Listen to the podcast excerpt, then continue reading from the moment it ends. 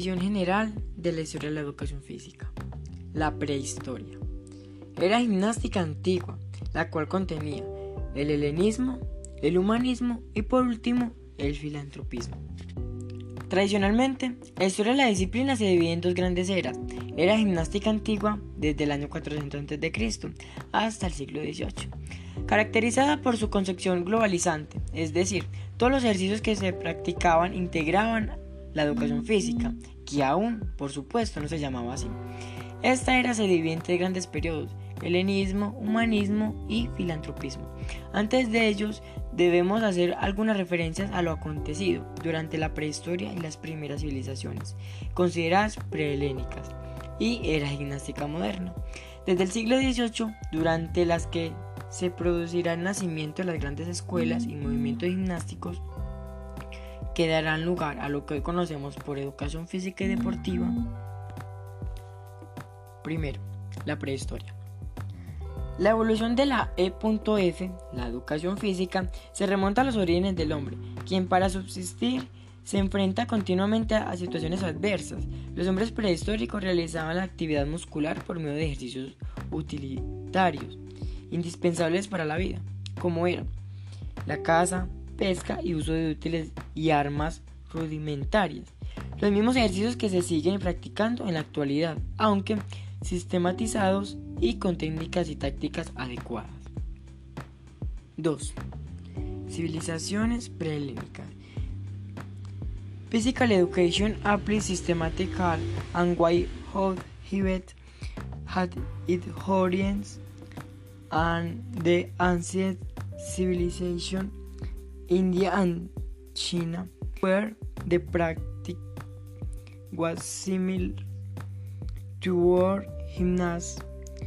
Received the games of Kung Fu, Karate, are um, 270 BC, why a religions purpose to curse the boy of disease. In weekends that prevent it from being a servant of the soul. Por su parte, los japoneses apoyándose en los puntos débiles del cuerpo en primeros jiu-jitsu destinados a asegurar la superioridad física de los samuráis. En estos países se utilizaban también juegos y danzas de la enseñanza. Más tarde, en las culturas mesopotámicas y egipcias, se dieron su práctica a la consecuencia de una mejora de la salud y a la preparación bélica del hombre. Los egipcios practicaban hacia el 2500 a.C. la lucha por palos, destinada sobre todo al enfrentamiento de sus soldados, al parecer sin objetivo competitivo.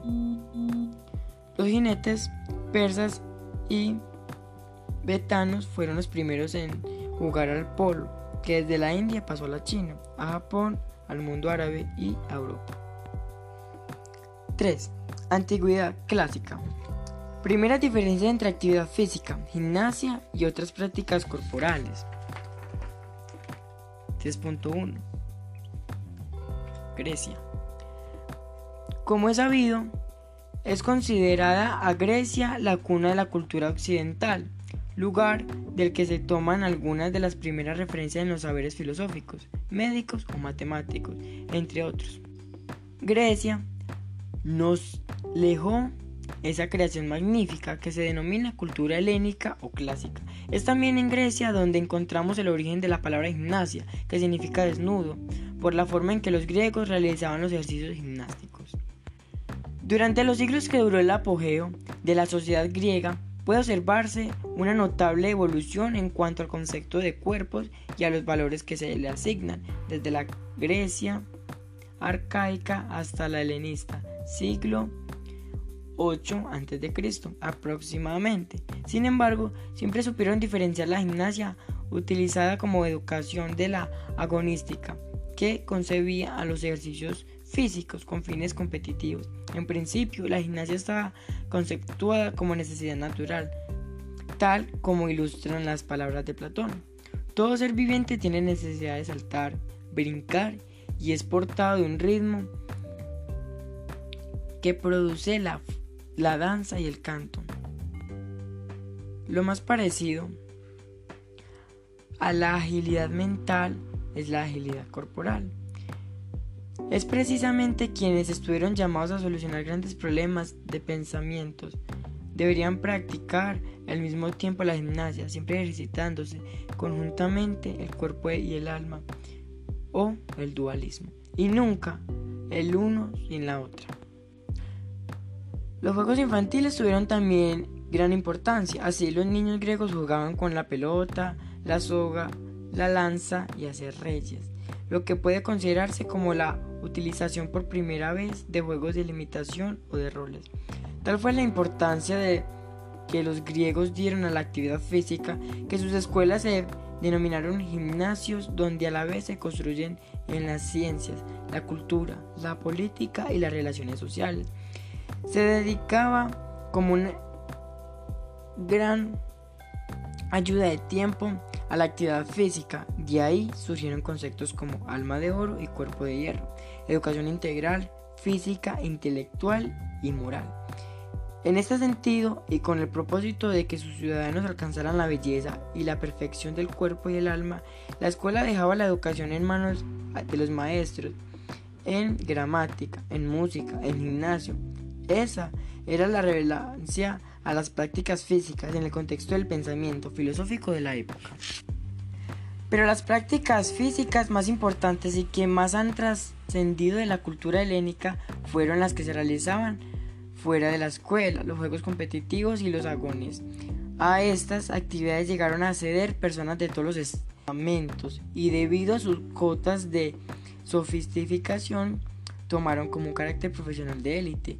Destacaremos de los diversos e importantes juegos regionales helénicos, los más importantes, celebrados en Olímpica cada cuatro años en honor a Zeus desde el año 884 a.C. hasta el 394 después de Cristo. En la luna llena siguiente al solsticio de verano, conocidos como Juegos Olímpicos, se celebraron en una región situada en la parte occidental del Peloponeso durante 12 siglos. Dada la importancia de la ciudad donde se celebraron los Juegos Olimpia, se construyeron numerosos monumentos, como el templo de Zeus. Aparte de sus monumentos, también se edificaron lugares donde realizar actividades físicas como el Estadio Olímpica, que consistía en un rectángulo de 31,50 metros de, de ancho por 211 metros de largo.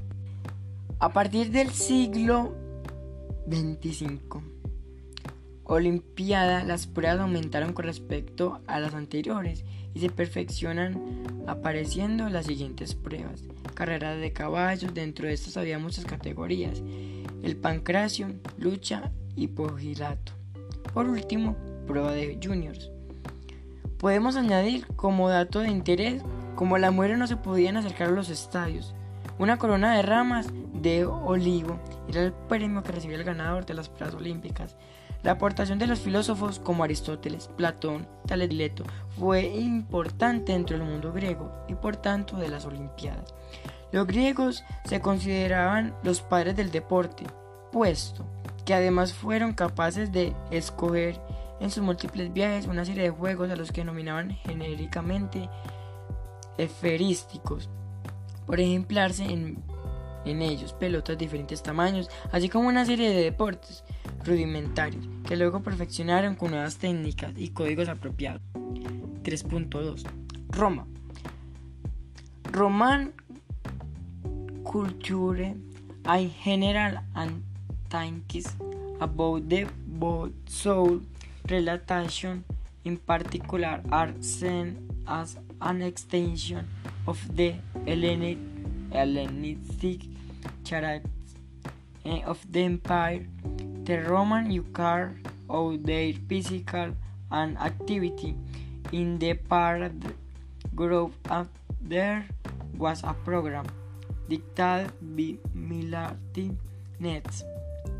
Smith was part of the obligatory practice of the soldiers and growing became part of the physical activities before the Punch Wars.